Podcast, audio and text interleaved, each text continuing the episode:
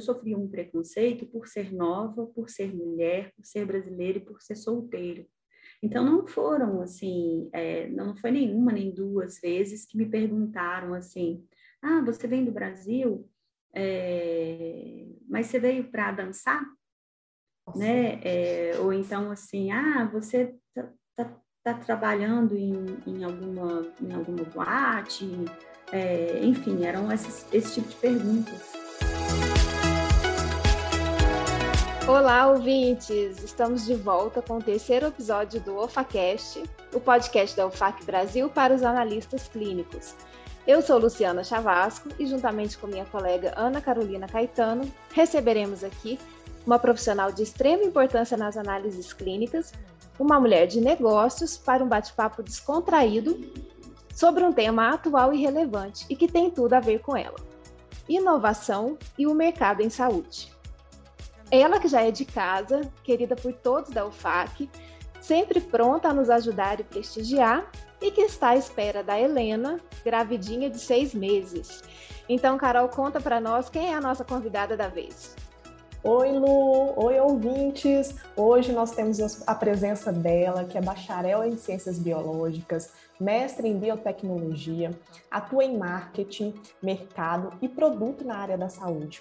Foi reconhecida como uma das personalidades das análises clínicas no ano de 2020 pela UFAC Brasil. Recebam com muito carinho Ana Luísa Marcato. Muito obrigada, Ana, pela presença.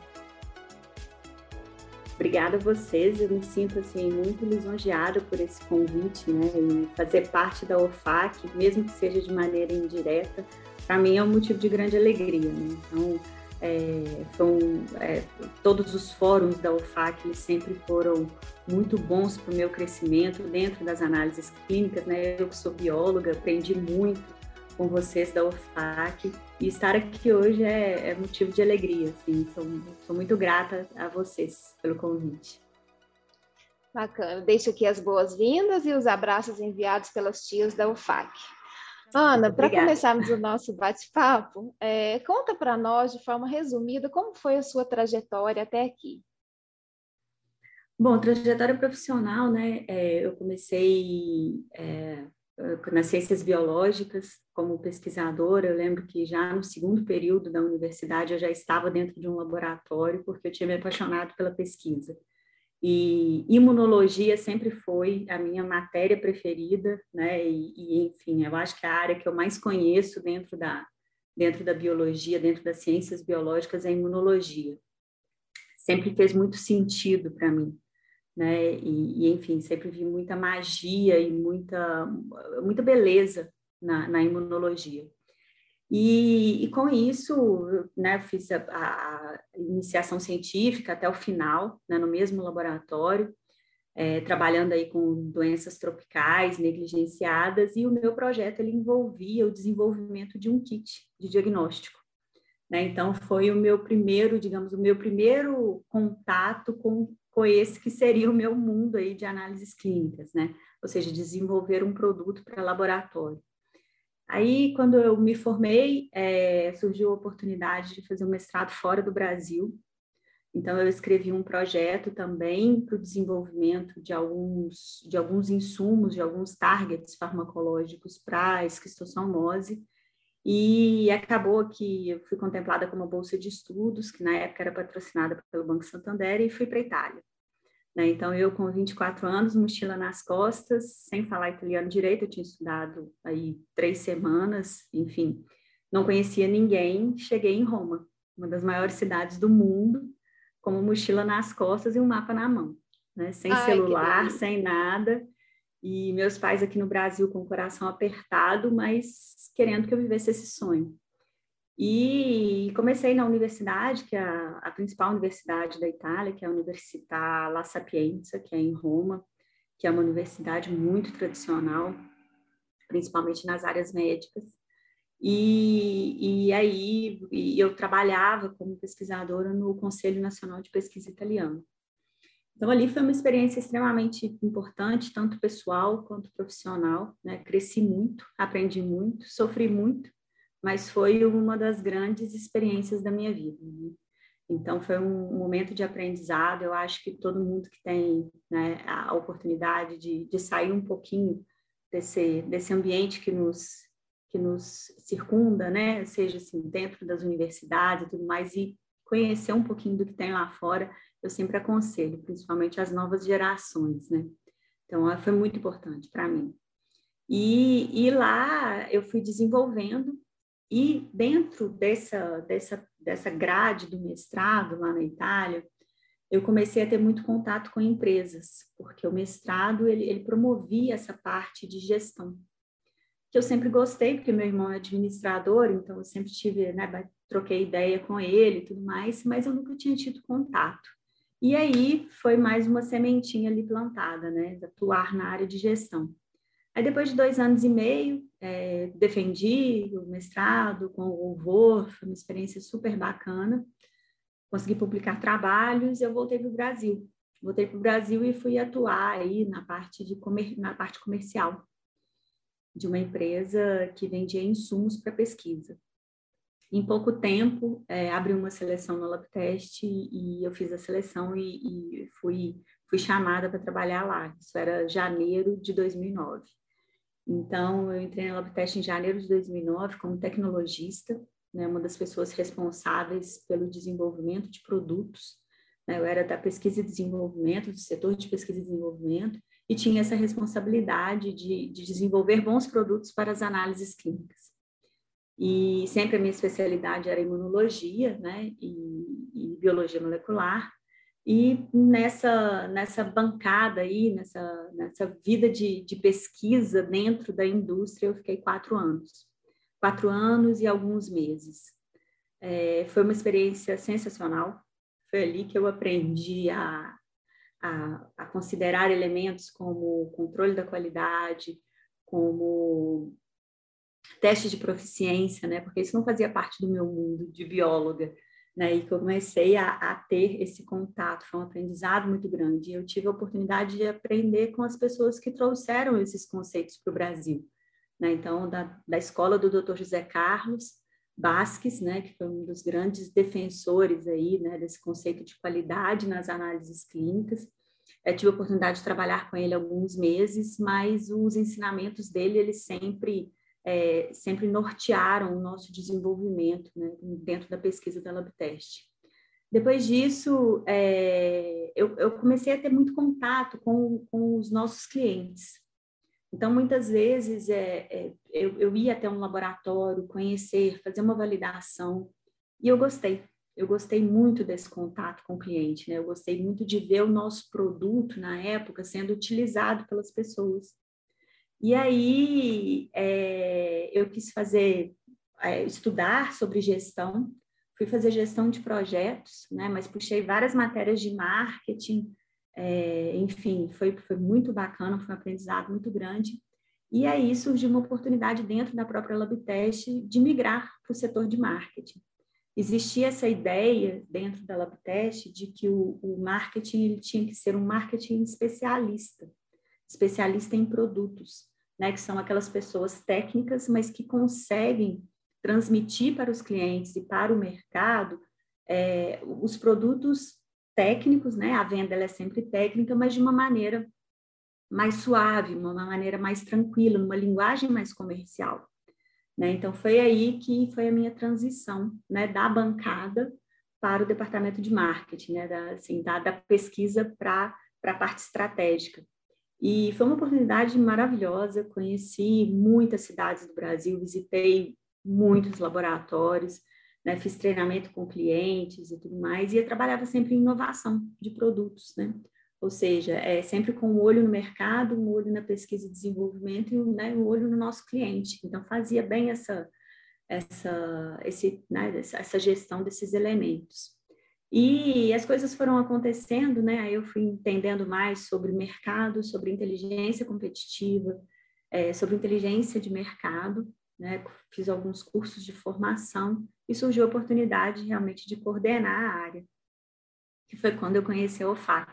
Né? Eu era coordenadora da área de, de marketing e inteligência de mercado, conheci a OFAC no, no Congresso Sul Mineiro de Análises Clínicas e vi ali uma oportunidade, uma oportunidade de é, fomentar ainda mais o ambiente de análises clínicas do Brasil, né? ou seja, é, essa proposta liderada por mulheres, enfim, então tinha tudo a ver com a LabTest, né? a LabTest na época, a liderança maior da LabTest era uma, uma profissional mulher, então tinha tudo a ver com a LabTest, e, e, me brilhou os olhos essa questão desse diálogo com o mercado, ou seja, ninguém melhor que o nosso cliente para poder falar é, para poder falar sobre a gente, né? Sobre os nossos produtos, sobre o que o mercado vai, é, o que o mercado precisa. E aí eu vi muito valor nessa troca. Levei a proposta da UFAC para dentro da LabTest, né? Como coordenadora. E aí essa proposta ela foi crescendo, né? E aí chegou até é, o Congresso de Análises Clínicas em 2019, que foi realizado em Belo Horizonte. Né, um congresso que o estande da LabTest foi todo feito para receber clientes, né, então era um estande grande, um estande aconchegante. A gente fez visitas à fábrica, é, fizemos momentos de happy hour e tudo mais, e o QG, né, o quartel-general da UFAC, era o estande da LabTest. Né? Então, ali a gente teve uma troca muito grande e a associação das duas marcas. Então, foi, a Marbenha fala comigo que foi um passo muito importante para o FAC, né? receber é, publicamente essa, esse apoio da LabTest. E aí, logo depois do congresso, os resultados foram tão bons, assim, que a diretoria achou que, né, que eu deveria ser promovida. Então, eu fui promovida a, a gerente da área, né, onde eu atuei por um ano, e aí depois eu achei que meu ciclo tinha se encerrado na LabTest, né? Surgiu uma oportunidade de, de sair um pouquinho do ambiente de análises clínicas, mas trabalhar com inovação dentro de um hub de tecnologia, um hub de inovação. Então, hoje eu, eu estou como head do hub é, Biotech Town, que tem uma aceleradora de negócios e uma investidora, né? Então, é, é um fundo de investimento que tem uma aceleradora de negócios. Então, a gente trabalha com inovação o tempo inteiro, né? a gente seleciona, acelera, desenvolve startups. E muitas delas são startups que desenvolvem produtos para análises clínicas.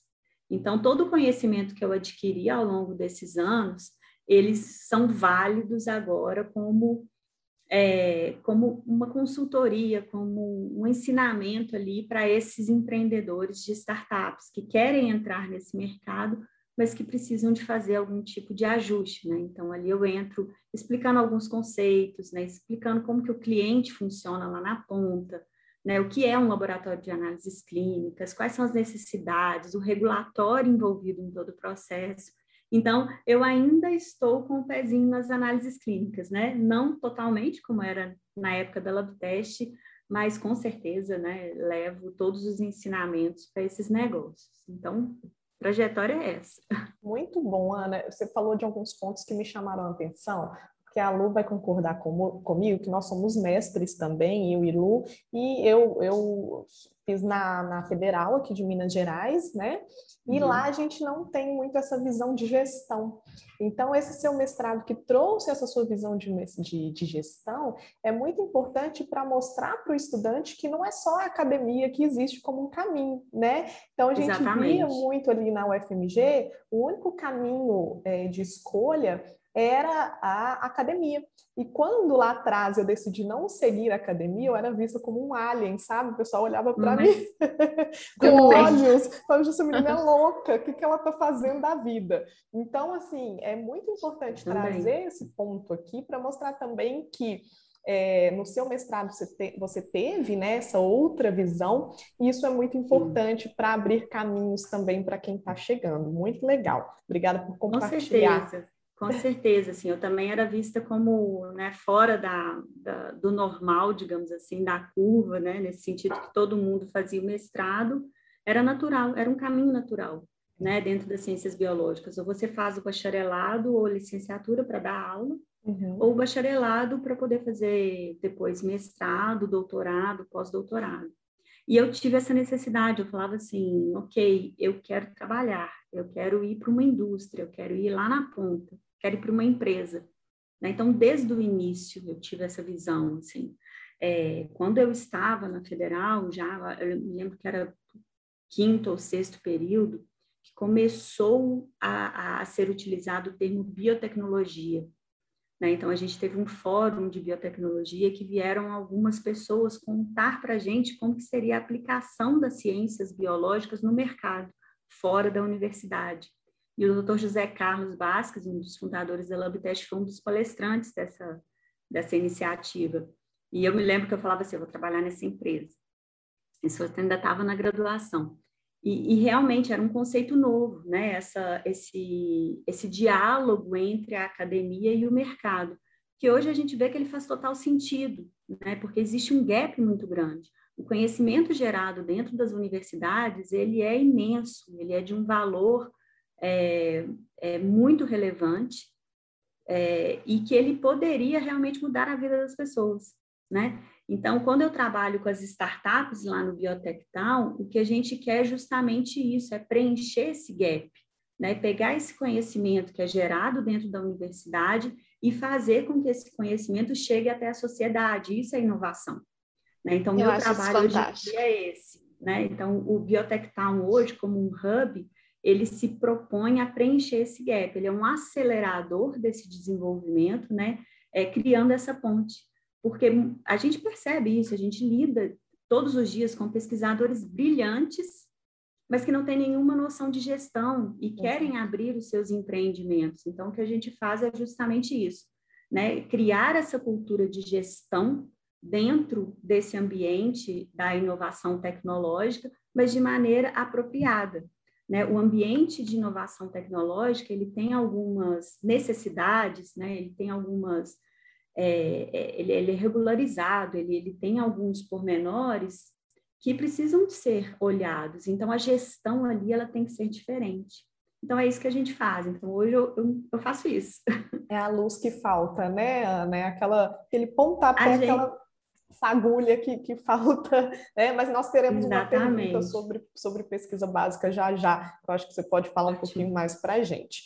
É, Ana, a gente é, acho incrível a sua trajetória, inclusive como mestre, né? É, você fez esse intercâmbio na Itália, e a gente queria entender um pouquinho quais foram os seus desafios como mulher e brasileira, estando em um país, né, que, que, que não é latino, é um país de cultura muitas vezes diferente da nossa.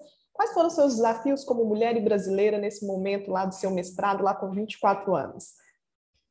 É, foi, foi, foi bastante difícil o início, né? É, eu, é, eu nunca tinha, eu nunca tinha sofrido preconceito na minha vida. E lá eu sofri preconceito pela primeira vez, né? Então foi muito difícil sentir na pele assim que as pessoas te tratavam diferente pela sua origem, né? Então até doeu. Eu me lembro que no primeiro mês eu, eu chorava muito, eu ligava para casa e falava assim, eu quero voltar, eu quero voltar. E para os meus pais era muito difícil, né? Porque eles sabiam que, que seria bom para mim se eu ficasse lá, mas ao mesmo tempo vendo a filha sofrer era difícil. Então, é, na minha turma de mestrado, eu era a única estrangeira, né? E, e vinha de um país em desenvolvimento. Então, as pessoas olhavam para mim como uma obra social né? Ou seja, ela está ali porque a gente, como italiano, a gente aqui no país mais desenvolvido, a gente precisa de ajudá-la, né?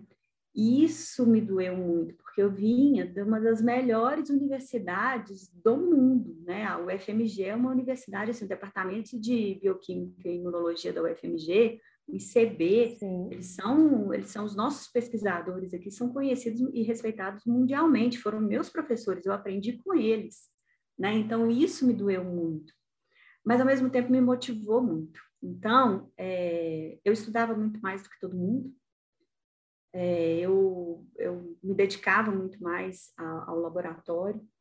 Então, quando eu chegava para conversar, as provas na Itália são orais, né? Então, eu tinha provas no mestrado, elas eram orais. E, e, as primeiras provas eu fiz em inglês, porque eu ainda não tinha aquela fluência de italiano, mas depois eu fui fazendo essas provas em italiano. E eu fui aprendendo muito bem italiano, né? Assim, falar sem sotaque, porque aí as pessoas não sabiam de onde eu vinha. Eu aprendi a falar um pouquinho do dialeto romano, então, assim, para poder me inserir melhor.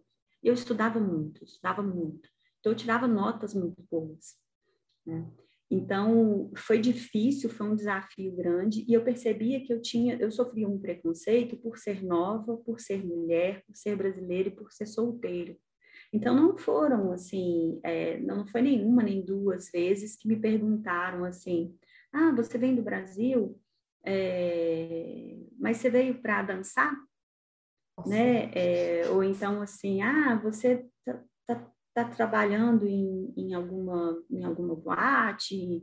É, enfim, eram essas, esse tipo de perguntas.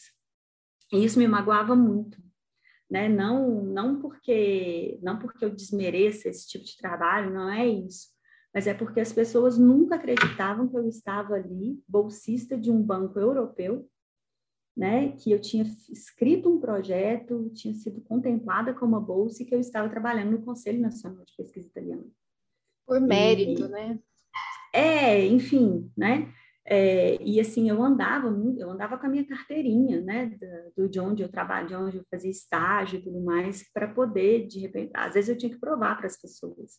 Então foi um desafio muito grande, mas isso, no primeiro momento, isso me magoou, mas depois isso virou, assim, combustível.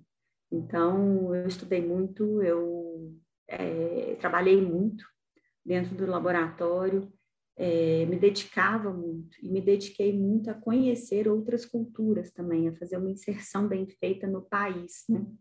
E, e enfim, então foi foi isso. Não foi fácil, mas eu considero que, que foi uma das melhores experiências. Para vocês terem ideia, eu tinha eu tinha aulas com professores que tinha uma professora minha de bioética que ela ocupava uma cadeira na ONU né? Ela foi uma das responsáveis ali por fazer a gestão dos, dos direitos humanos no, sob o olhar da bioética.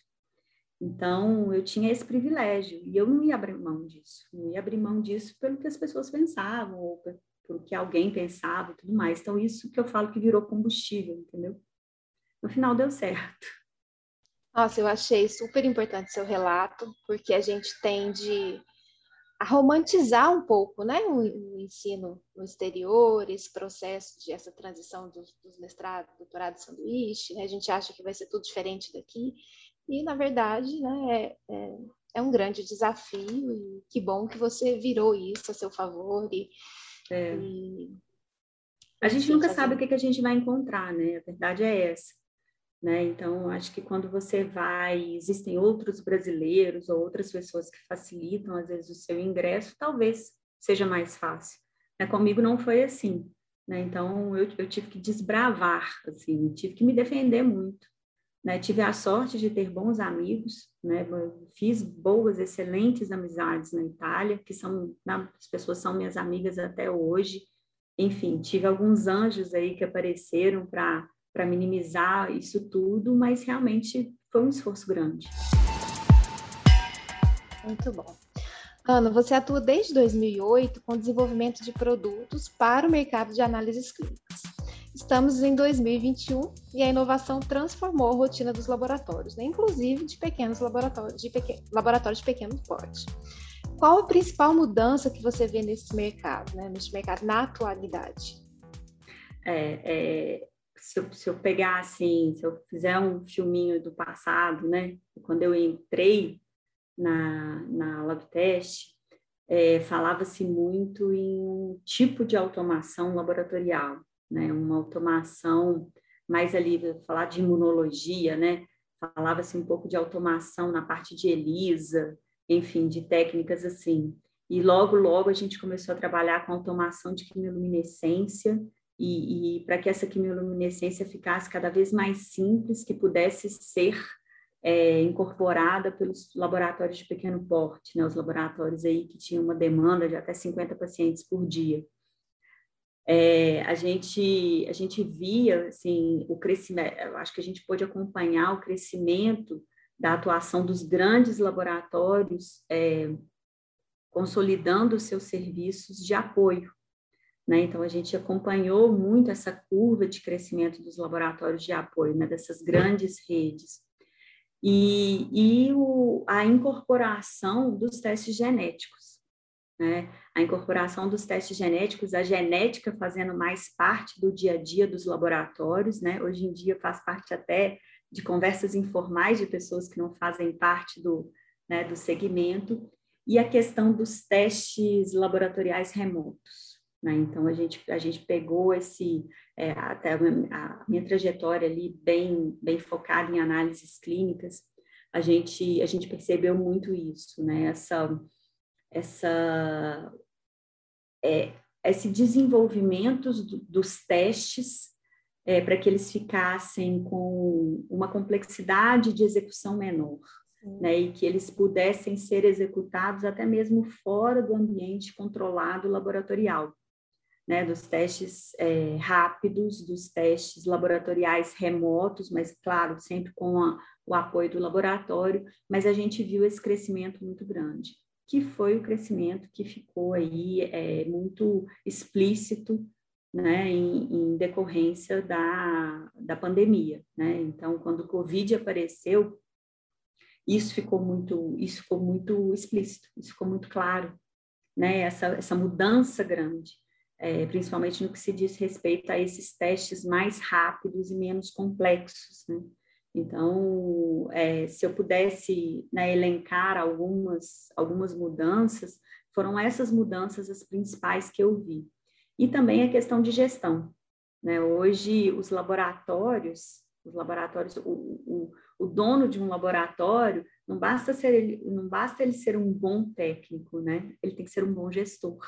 E isso ficou muito mais evidente dentro do ambiente de análises clínicas, né? Então, essa questão dessa necessidade do, do dono do laboratório também se capacitar em gestão. É, uma gestão que permita um gasto menor, uma efetividade é, maior de, de, de produção, até mesmo comunicação, né? Marketing digital né? A gente foi inundado aí com, com, com informações que antes não chegavam, né? Então, teve essa popularização, digamos assim, das análises clínicas nesse sentido, né? É, eu falo que hoje em dia, rodinha de família, de pessoas que não têm formação técnica e tudo mais, é, IgG, IgM, PCR em tempo real, enfim, são são conversas de dia a dia, as pessoas sabem, né, que o que é um teste rápido, o que é, ah, mas é antígeno ou é anticorpo e tudo mais. Então, a gente percebeu essa, essa maior proximidade, né, de, é, da, da sociedade com o ambiente de análises clínicas, né. Então, eu acho que foram essas mudanças, assim, se a gente pega lá em 2008 e, e, e traz até hoje, eu acho que foi isso. Aproximou Bom, muito, né? realmente. Né? Realmente essas palavras entraram no vocabulário né, da, é. da população, virou, virou assunto de, de rodinha mesmo. Exatamente, e, aí que vem, a, né, desculpa te interromper, mas aí que Imagina. vem a importância do laboratório de análises clínicas se consolidar como um formador de opinião, né, porque muitas informações sendo disponibilizadas, informações muitas vezes erradas, né? E, enfim, que podem confundir a população e tudo mais, e até ocasionar uma conduta errada. E aí que eu vejo também uma atuação forte, né? Nesse, nesse novo cenário, digamos assim, do laboratório de análises clínicas, como um formador de opinião, né? Como um influenciador da sociedade como um todo. A gente viu muitos laboratórios e muitos profissionais fazendo isso, né? E vimos também alguns outros profissionais que fizeram isso, mas né? De, de uma maneira, é, de uma maneira contrária, mas enfim, eu, eu vejo isso também como uma mudança muito grande do laboratório. Exatamente, Ana. E uma outra aproximação que ocorreu, não só dos laboratórios de análises clínicas, uma aproximação entre laboratório e população, foi também da ciência e população, né? A gente, no episódio anterior que a gente fez com o Caio Salvino, a Lu falou bem isso, da questão do cientista era visto só como coisa de filme, de ficção científica. Ninguém nunca. É, é, é como é que é? Cabeça de bacalhau, ninguém nunca tinha visto. e com a pandemia, isso é, se aproximou, né? A pesquisa da, da população. É, e você, Ana, como Exatamente. cientista, eu falo que a gente nunca deixa de ser, né? Como cientista, é, você já falou um pouquinho para a gente do papel da pesquisa básica nos produtos para o mercado de análises clínicas.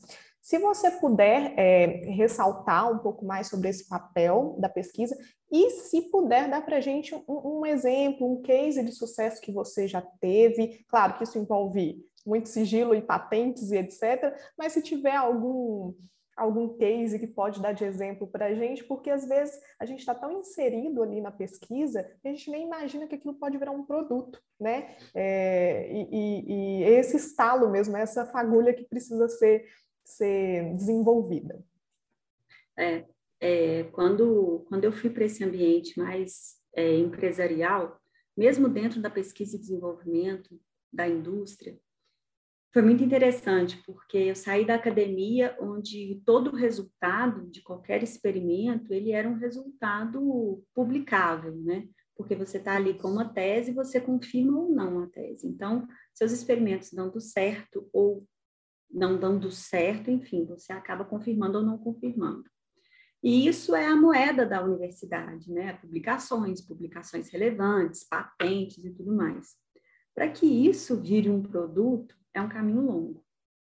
Né? Então, ele tem que ser reprodutível, ele tem que, é, enfim, ele tem que ser produzível, né? ou seja, ele tem que ser transferido para a indústria, então o caminho é longo. E, e, foi isso que, que eu vi, assim, da, da importância da pesquisa básica, né? ou seja, o conhecimento gerado na pesquisa básica, ele é extremamente importante, né? As validações elas são feitas, a descoberta de novas técnicas, a descoberta assim, é, a, a descoberta de novas aplicações para técnicas existentes. Então a pesquisa básica ela nos permite isso tudo. Mas o que a gente faz com a aplicação da pesquisa básica é que deveria ser olhado também. Né? Então, como eu falei, muito conhecimento é gerado dentro da universidade e fica dentro da universidade, ele não sai.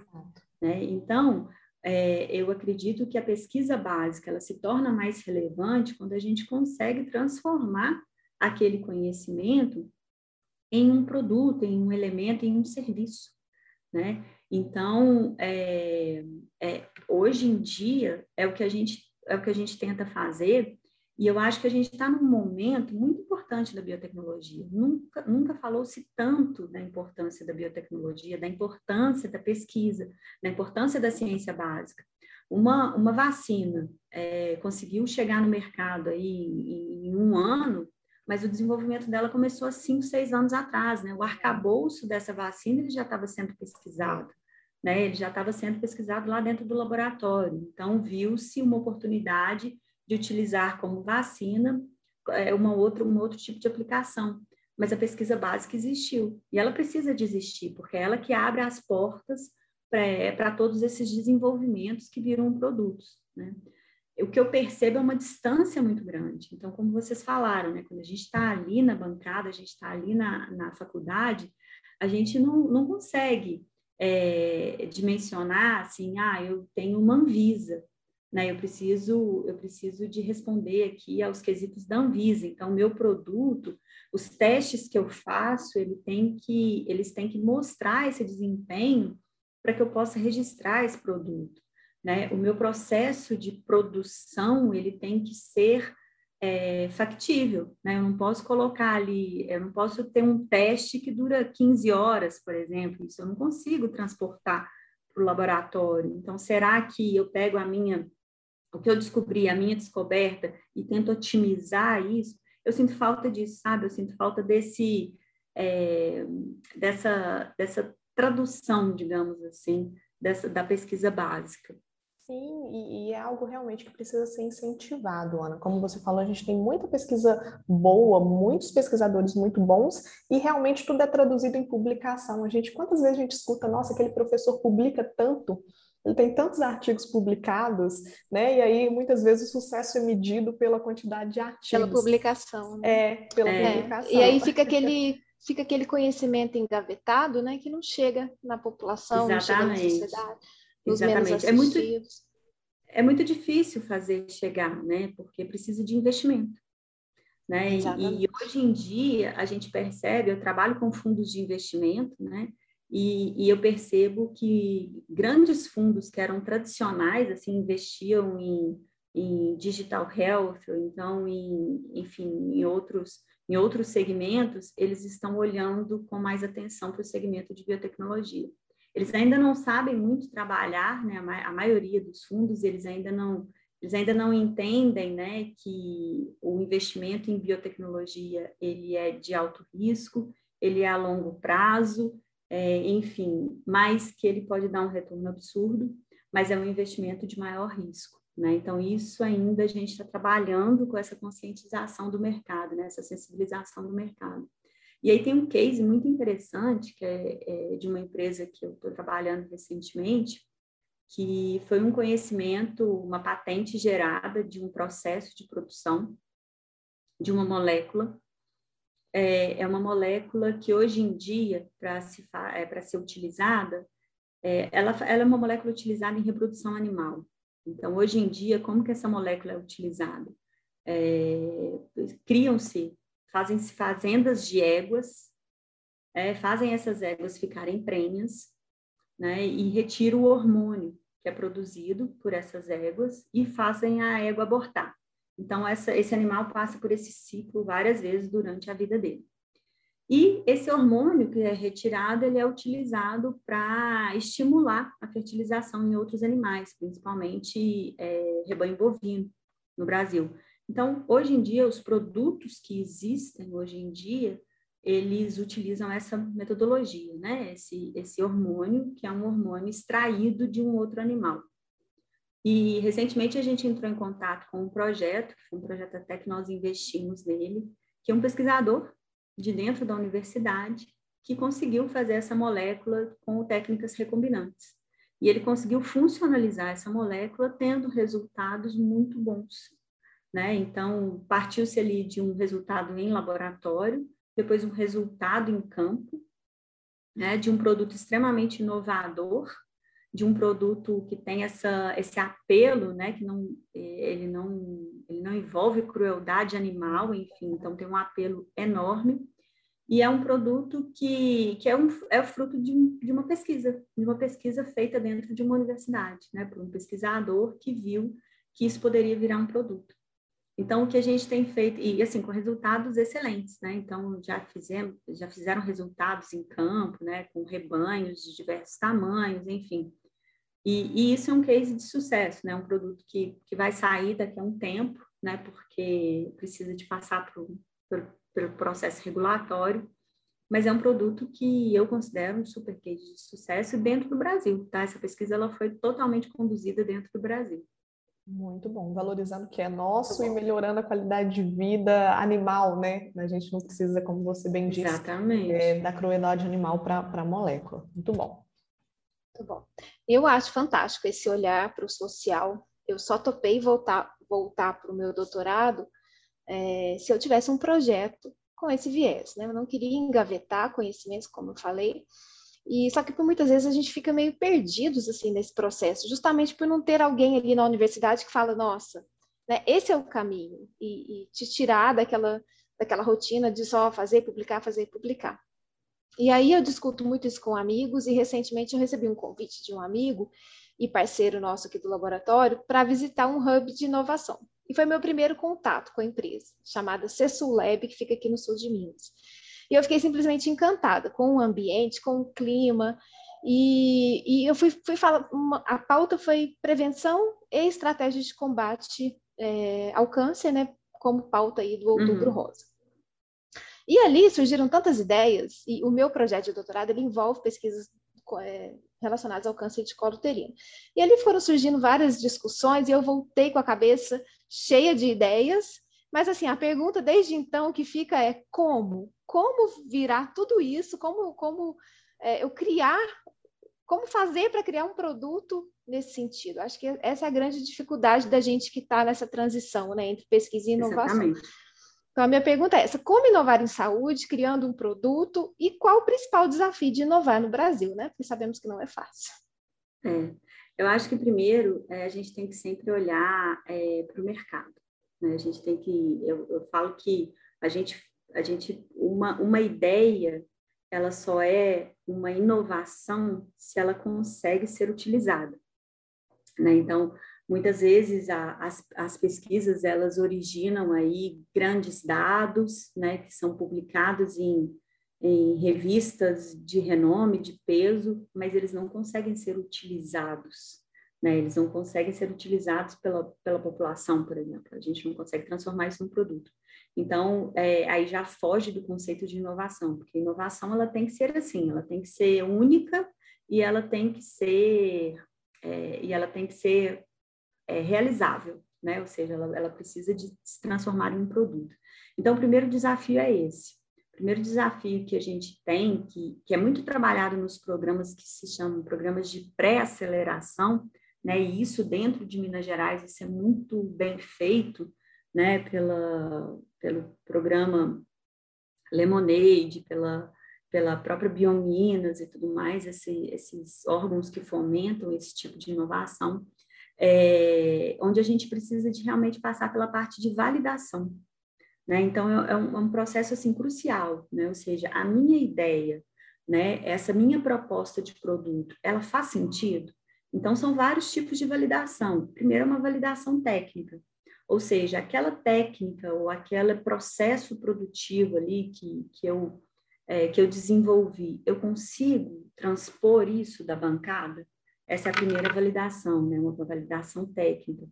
É, eu consigo fazer um protótipo deste produto e, e, e, entender como que ele funciona? Né? Então, esse é um outro passo. E a validação de mercado, ou seja, é, é importante para o mercado? Sim, é importante. É, é inovador? Ou existem produtos substitutos, existem produtos semelhantes. Então, são todas essas, essas variáveis que elas precisam ser estudadas e elas precisam. Existe metodologia para isso, né? E, e, e, precisa de ser comprovada.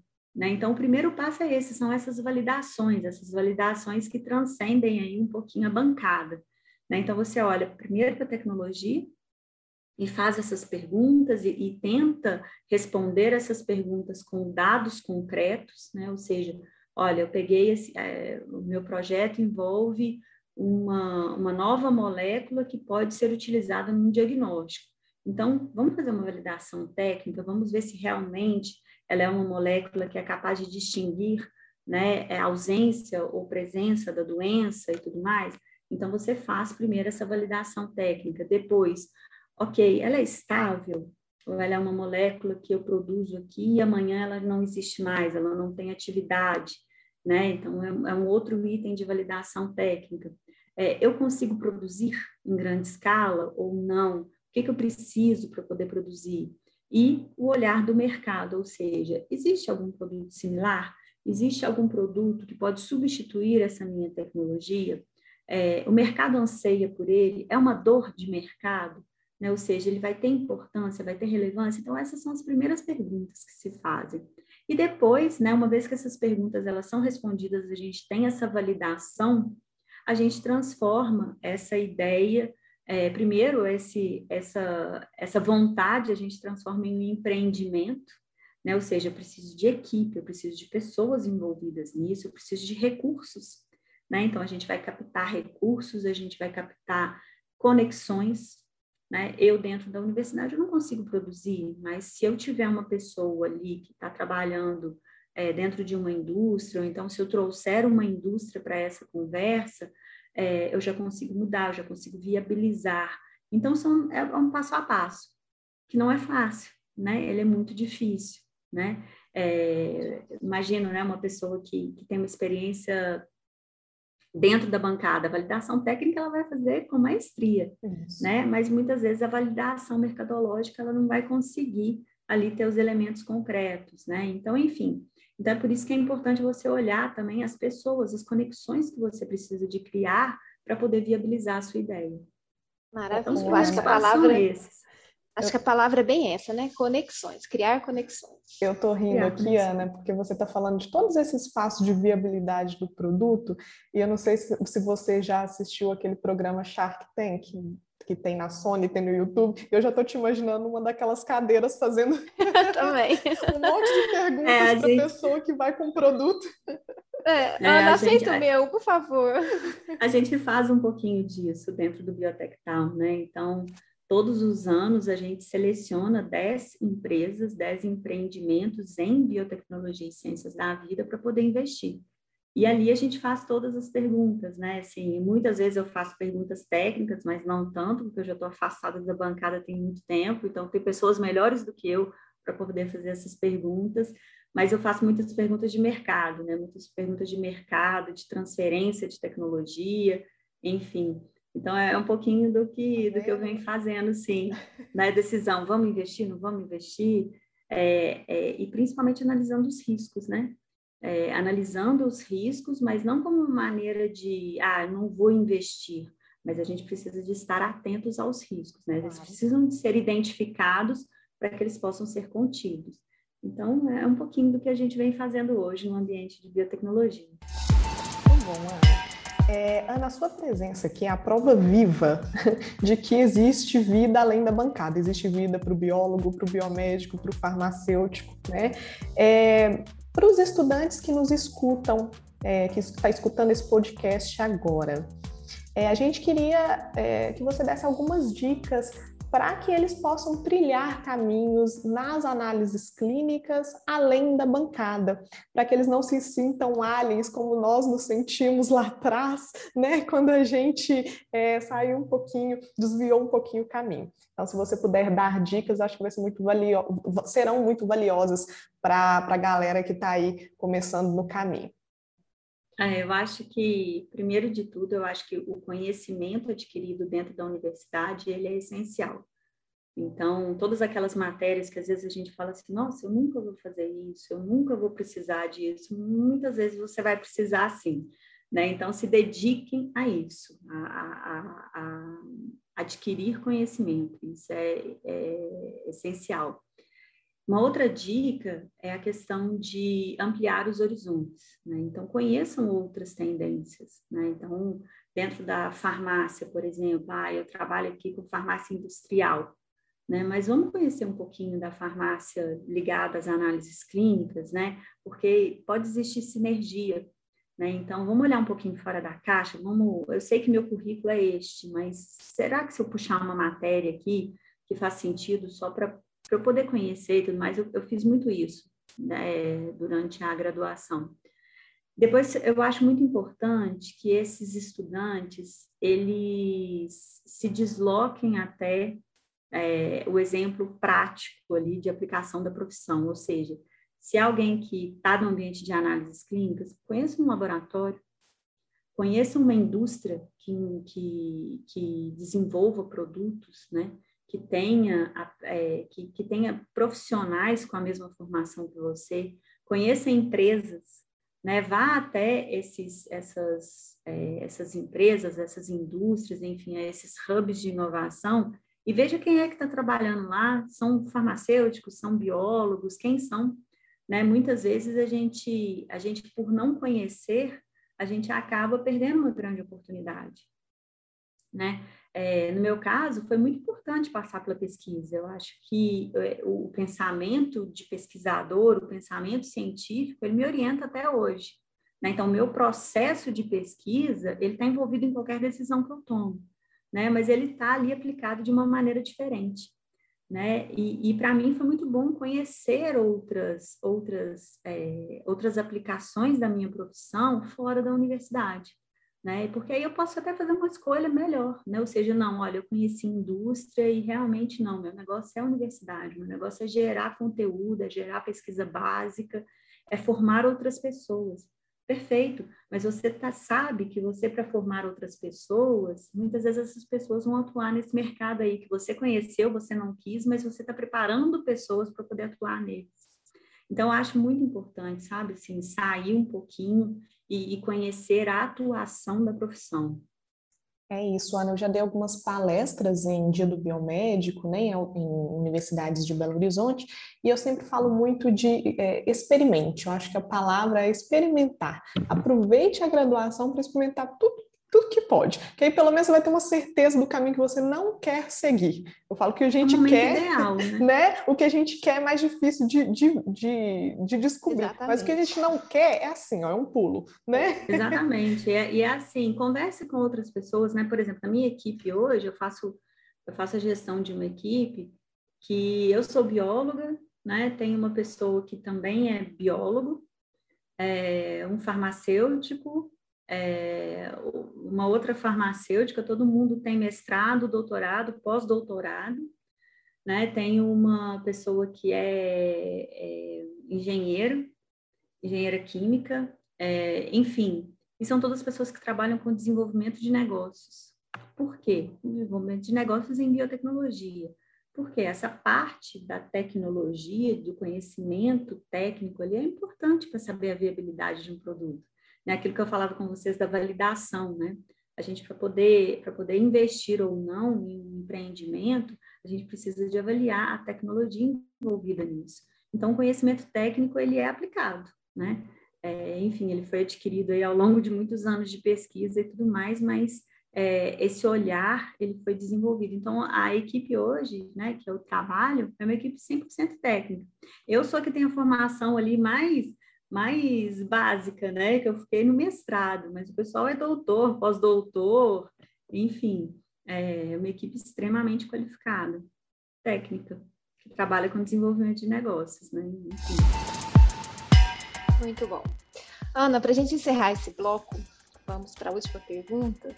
É, sabemos que, que o mercado de inovação em saúde ele é um dos mais promissores né, dentro desse ecossistema de inovação, o que reflete para nós diretamente aí nas análises clínicas. E, uhum. é, na minha opinião, né, acredito que vocês vão concordar, a pandemia contribuiu muito para a aceleração desse segmento, né, porque o mundo precisou de soluções inovadoras né, e rápidas, né, como, por exemplo, assistência à distância, realização de exames, compra de medicamentos online, enfim. Então, estamos num caminho sem volta, né, no sentido aí da, é, dessa inovação. É, e, e, ainda nesse cenário de inovação em análises clínicas, como que você vê é, a nossa profissão, as análises clínicas daqui a cinco anos? Nossa, essa, essa pergunta é super difícil, assim, é, porque é, ninguém contava com a pandemia, né, no caminho, e ela mudou tudo, né, então a gente falar, assim, cinco anos, é, é, é complicado.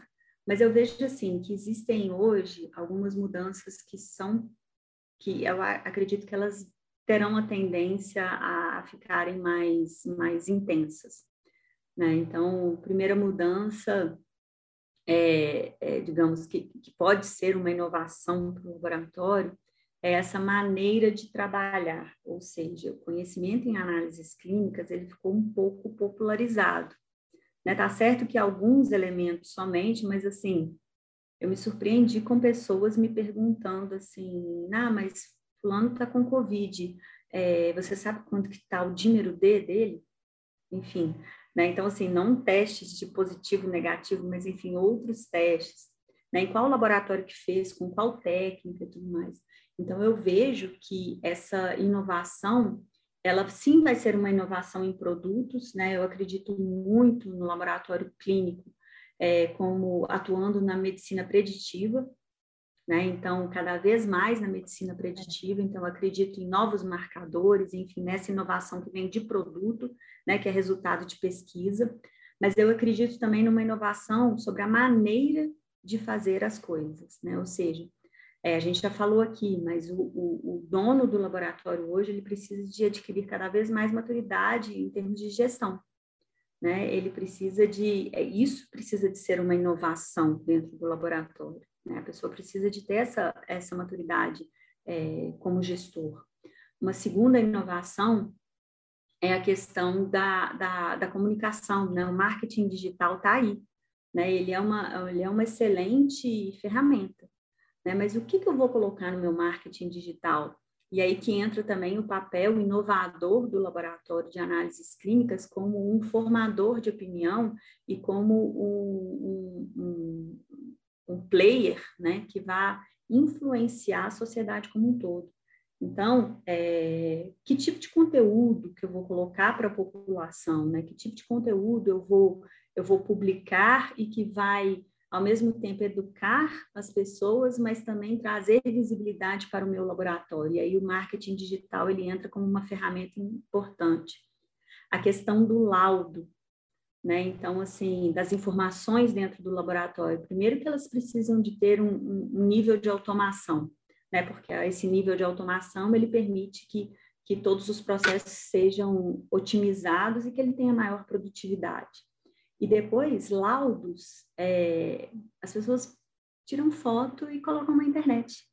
Né? Então, como que vai ser essa maneira de se comunicar com o seu cliente e se comunicar com o médico que vai ver o laudo? Então, isso também eu, eu vejo como é, isso precisa, precisa de, de, ter esse olhar, isso vai ser uma inovação, essa questão da comunicação, né? É, então, eu, eu, acredito que sejam esses, e, e, e eu, e, e eu aposto também numa presença cada vez maior de testes moleculares. Eu sei que, que são testes difíceis, né? São testes um pouco mais caros, testes de valor agregado maior, enfim. Mas eu percebo que muito do desenvolvimento técnico, né? Até mesmo pelo tipo de startups que, que, que, eu, que, eu, que, eu, que eu trabalho, que eu converso e tudo mais, eu vejo uma, uma presença muito maior de técnicas moleculares. A medicina personalizada. Né, no desenvolvimento dos seus produtos. É. É, e, e, eu acho que isso também, eu acho que foi impulsionado, né, eu acho que percebeu-se a, a, ao grande valor né, desse tipo de teste aí com o Covid, mas eu acho que essa é uma tendência a crescer. E, obviamente, né, a questão dos testes remotos, isso é um caminho sem volta. Né? Então, os laboratórios de análises clínicas, eles terão que inovar né, para poder é, aproveitar essa, essa tendência, né, que essa tendência ela vira uma oportunidade, não uma ameaça. Né? Então, como fazer esse, como, como, como, como é, tornar essa, essa tendência uma experiência positiva? Né? O que que eu aqui como laboratório, é, um laboratório sólido, um laboratório altamente regularizado tudo mais, o que que eu posso, o que que eu posso fazer de inovação no meu processo para que eu possa aproveitar essa oportunidade? É colocar um drive-thru, é, enfim, é, é, me comunicar de uma maneira diferente, é trazer novos produtos para o meu portfólio, é de repente fazer aqui um, um, uma é apostar em, em, testes de triagem, mas que me permitam receber essa demanda de testes confirmatórios depois, né? É, é, é, é uma maneira de, ofere de oferecer os meus serviços para uma empresa que está ali atuando com a prevenção de doenças dos seus funcionários, porque isso tá, hoje em dia, né, todas as grandes empresas estão atentas a isso, né? Eles gastam muito em planos, em, em, em, tratamentos, é, em tratamentos mesmo, né, para os seus funcionários, tratando as doenças, quando eles poderiam reduzir os custos se eles atuassem na prevenção.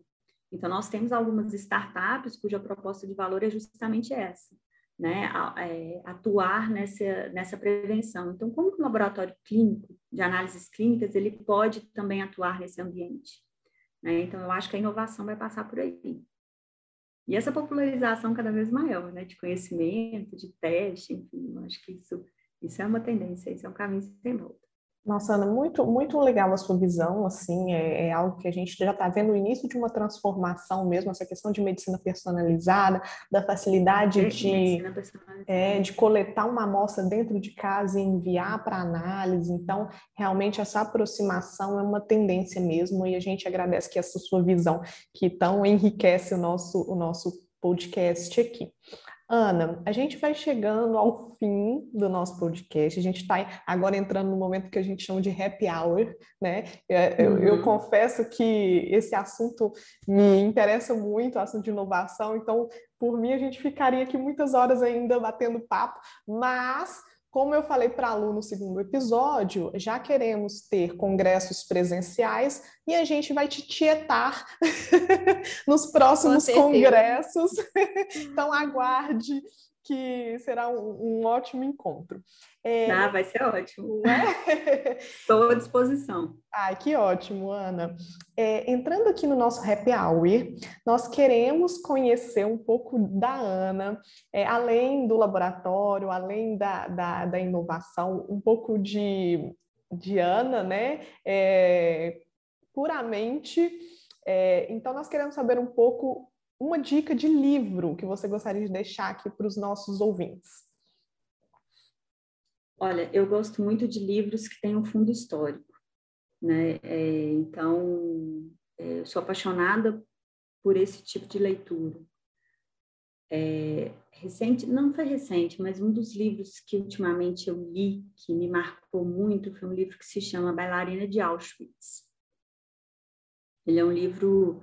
Eu me interesso muito pela história da Segunda Guerra Mundial, enfim, todos os elementos que compõem ali esse período histórico, e esse especificamente ele fala do Holocausto, né?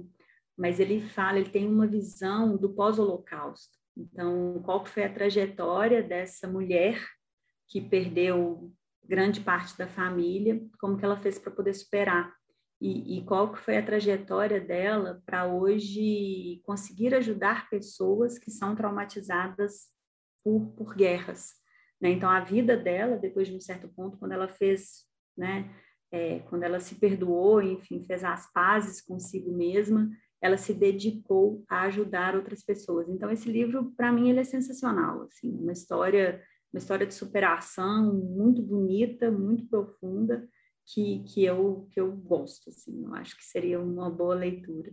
Ótima dica, na história da é, Segunda Guerra também me deixa encucada, é sempre é, é, um assunto que eu também me interesso muito, e se você me permitir, é. eu queria dar uma dica de livro que vai muito de encontro claro. ao que nós falamos durante todo o podcast, que é sobre inovação, é o livro Persuasão: Como usar a retórica uhum. e a comunicação persuasiva na sua vida é, pessoal e profissional, que é da Maite Carvalho, que inclusive fez um pitch no Shark Tank, que eu estava brincando agora há pouco, né? Ela uhum. também participou do O Aprendiz.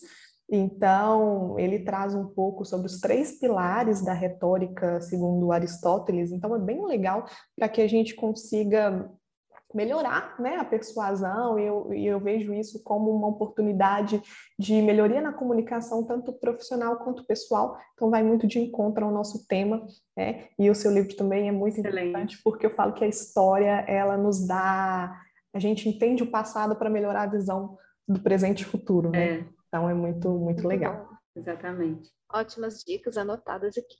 Ana, e um hobby, né? Qual a sua válvula de escape nesses momentos de pandemia? O que, que você fez para tirar um pouco o foco disso? O que, que você faz? Alguma atividade física ou uma outra situação?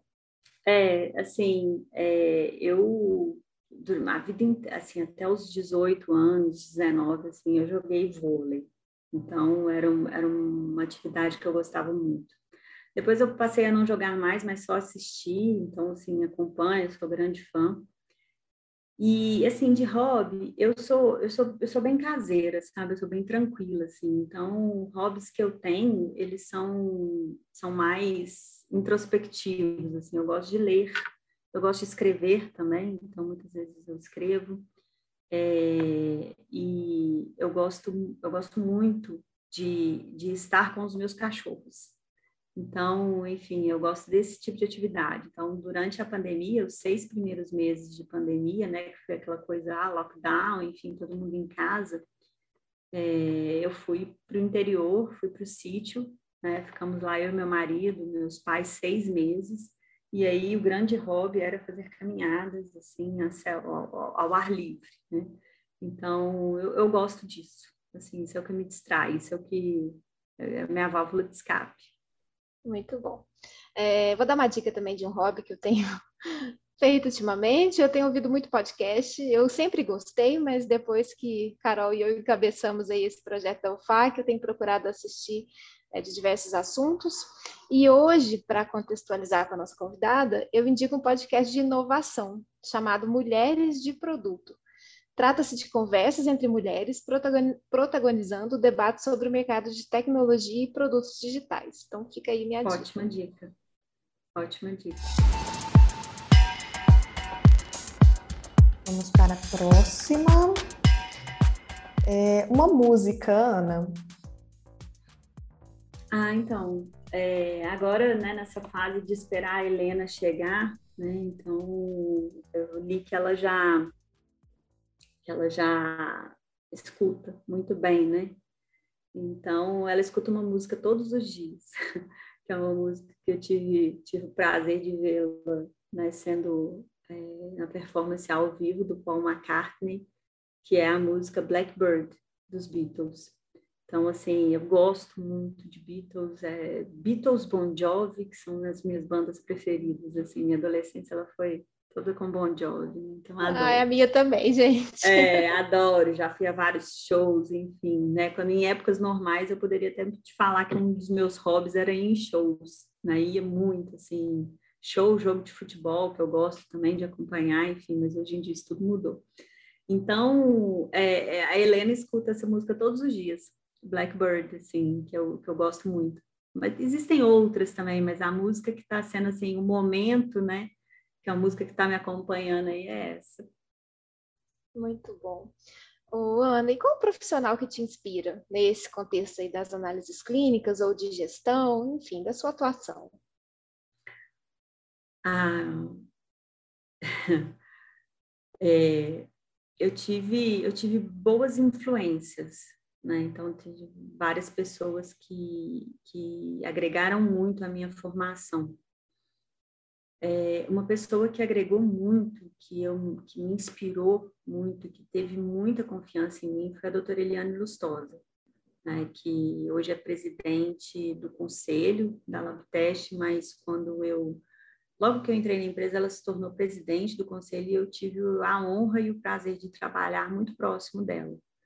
Então, para mim, ela, ela sempre foi uma pessoa que me inspirou muito.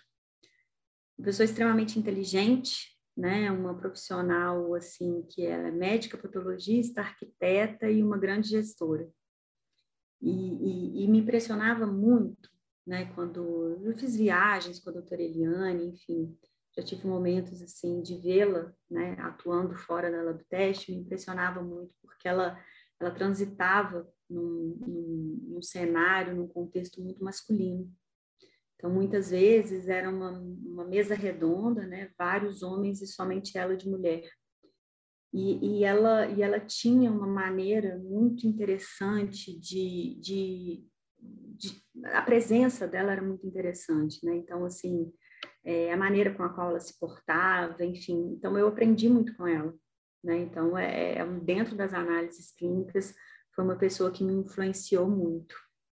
Então, é, enfim, então é pessoalmente é, meu grande exemplo assim, minha mãe, né, é uma pessoa que, né, que né, até é difícil falar, mas enfim, é uma pessoa que eu que eu sou grata por tudo, minha mãe, meu pai, é, e dentro e profissionalmente a doutora Eliane. A doutora Eliane ela foi, um, foi uma excelente influência para mim, assim. Né? Uma pessoa que eu fui, assim, sou muito grata de ter trabalhado com ela e, enfim, o aprendizado que eu tive com ela, eu vou carregar para a vida inteira. É um ótimo exemplo, Ana. Muito bom. Ana, a gente vai finalizando, infelizmente. o nosso foi podcast foi um bate-papo maravilhoso. Muito bom. Ana, você eu é uma su... fofa. Gente, eu tava com super medo, assim, né? Eu fiquei assim com a Marden, ai, será que eu sou capaz? Enfim, nossa. Senhora. Mas eu fiquei assim, ela falou, não, vai, você vai ver, você vai gostar, enfim. Mas foi ótimo, eu tava tensa, eu tô com a mão ah. molhada de nervoso, mas enfim. Foi muito bom ter esse bate-papo com vocês e, e, essa iniciativa é muito bacana, né? É, então, dou os parabéns para vocês também que estão encabeçando aí e, e esse projeto e, divulgando, enfim, muito bacana mesmo o FAC. Obrigada. Muito bom, eu acho que fica muito fácil e ficou muito fácil, né, a nossa conversa, porque você é o que você faz, né, com tanto amor, está nos seus olhos e é, é maravilhoso o seu trabalho. Parabéns, espero que vários colegas assistam é, que tenham mais esse olhar. Assim, eu grifaria várias frases que você disse e mandaria para alguns colegas, né, justamente para ter esse olhar voltado para a gestão que, que realmente é, nos falta, né? Tanto no sentido de formação, enquanto ainda em universidade, quanto no, no dia a dia nosso. Então, uhum. acho que você, você falou coisas importantíssimas, importantíssimas, deu várias dicas e foi maravilhoso. Ah, que né, bom, né, Carol? Gente, feliz. E estou à disposição, se alguém quiser entrar em contato comigo, Marvenha tem todos os meus contatos, enfim, estou à disposição para a gente discutir. Ou então, se eu falei alguma bobagem, né, me corrijam, por favor, né? Ou seja, manda para mim. Enfim, eu gosto, né? Eu acho que a gente, a gente nunca para de aprender, né? Então, é, é essencial essa conversa, essa troca. Agradeço a vocês pela oportunidade. Maravilha. Agradecemos, Ana. É isso aí, pessoal. Se gostaram do episódio, curtam e compartilhem nas redes sociais e nos ajudem a divulgar o OfaCast. Fiquem ligados no próximo episódio, sigam o OFAC Brasil e participem da construção dos próximos episódios, sugerindo temas e também convidados. Aguardamos vocês. Até breve.